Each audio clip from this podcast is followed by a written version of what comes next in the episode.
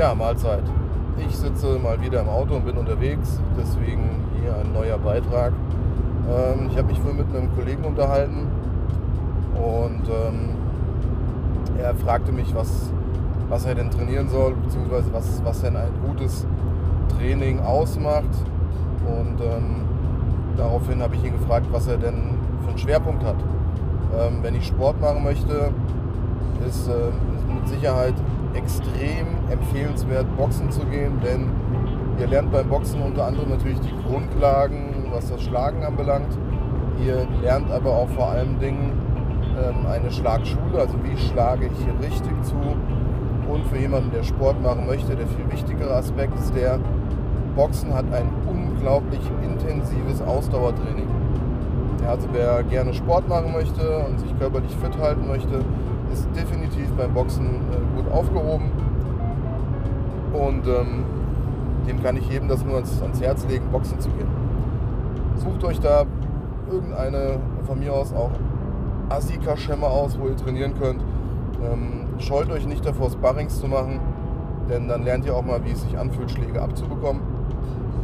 Aber für jemanden, der Sport machen möchte, ist Boxen definitiv das Richtige. Jemand, der ja, Bock hat auf Philosophie und traditionsbehaftete Dinge, der sollte sich irgendeine Kampfkunst suchen. Äh, von mir aus Shaolin Kung Fu oder Gott weiß was, Karate, whatever. Wenn ihr aber den Schwerpunkt darauf legt, euch im Ernstfall zu schützen und euch im Ernstfall tatsächlich zur Wehr setzen zu können, dann sucht euch um Himmels Willen ein Selbstschutzsystem. Ja. Krav Maga, schön und gut, ja, ist eine, eine, super Sache, aber Krav Maga ist ein Selbstverteidigungssystem und wie ihr wahrscheinlich in 90% der anderen Beiträge euch von mir anhören könnt, funktioniert Selbstverteidigung im Ernstfall nur bedingt. Denn Selbstverteidigung bedeutet, ich reagiere auf einen stattfindenden Angriff und ein Grundsatz besagt, Aktion schlägt Reaktion. Das heißt, wenn ich nur reagiere, kriege ich im Ernstfall den Frack voll. Deswegen ist mein Tipp für jeden, der eben was für die Straße lernen will, besucht ein Selbstschutztraining. Ja, ich weiß, es gibt nicht allzu viele davon. Deswegen äh, kommt einfach zu uns. Da macht ihr nichts verkehrt. Ähm, die Frage ist, was macht ein gutes Selbstschutztraining aus? Meiner Meinung nach zeichnet sich ein gutes Selbstschutztraining dadurch aus, dass ihr nicht nur bestimmte Skills, sprich bestimmte Schlag- und Tritttechniken lernt, sondern eben auch, dass man euch dort mit Theorie füttert. Theorie bedeutet, was solltet ihr an theoretischen Inhalten vermittelt bekommen? Das ist zum einen ganz klar, was ist überhaupt Notwehr, wann handle ich in Notwehr, Dazu gehört aber auch, was passiert mit meinem Körper im Ernstfall, wenn ich Adrenalin ausschütte. Wie erkenne ich das? Welche Anzeichen von Adrenalin gibt es? Dazu gehört aber auch ganz wichtig das Thema Aufmerksamkeit. Ja, auf was sollte ich achten, wenn ich mich draußen bewege? Ähm, welche Anzeichen gibt es, auf die ich achten sollte? Wie kann ich Gefahrensituationen ähm, im besten Fall erkennen und vermeiden? Dazu gehört aber meiner Meinung nach auch zu wissen, wie verhalten sich potenzielle Täter, auf was achten Täter. Wie komme ich überhaupt in diese Opferrolle? Ja? Warum werde ich Opfer von Gewalt? Was habe ich falsch gemacht und wie komme ich da schnellstmöglich raus?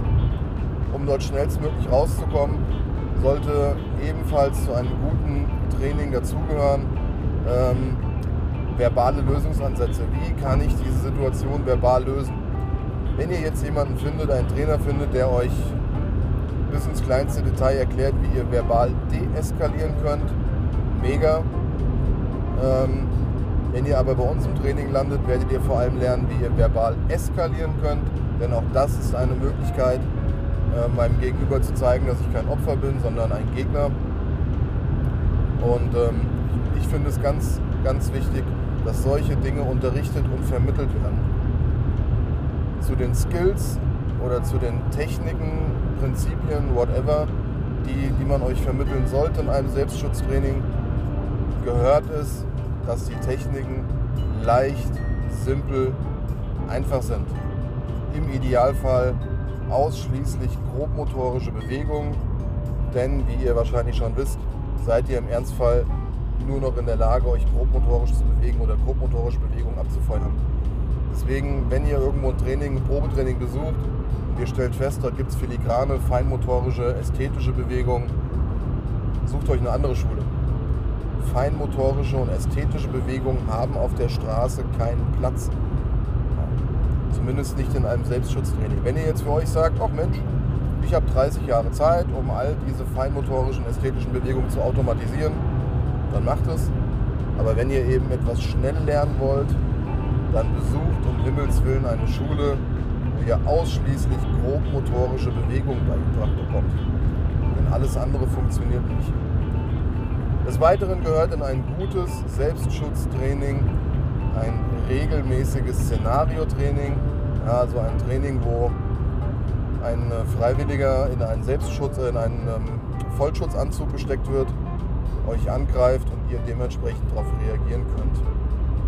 Worauf es bei einem Szenariotraining zu achten gibt, ist folgendes. Der Angreifer im Vollschutzanzug sollte möglichst realistisch angreifen. Und das ist oft so ein Knackpunkt, an dem es eben so ein bisschen hapert.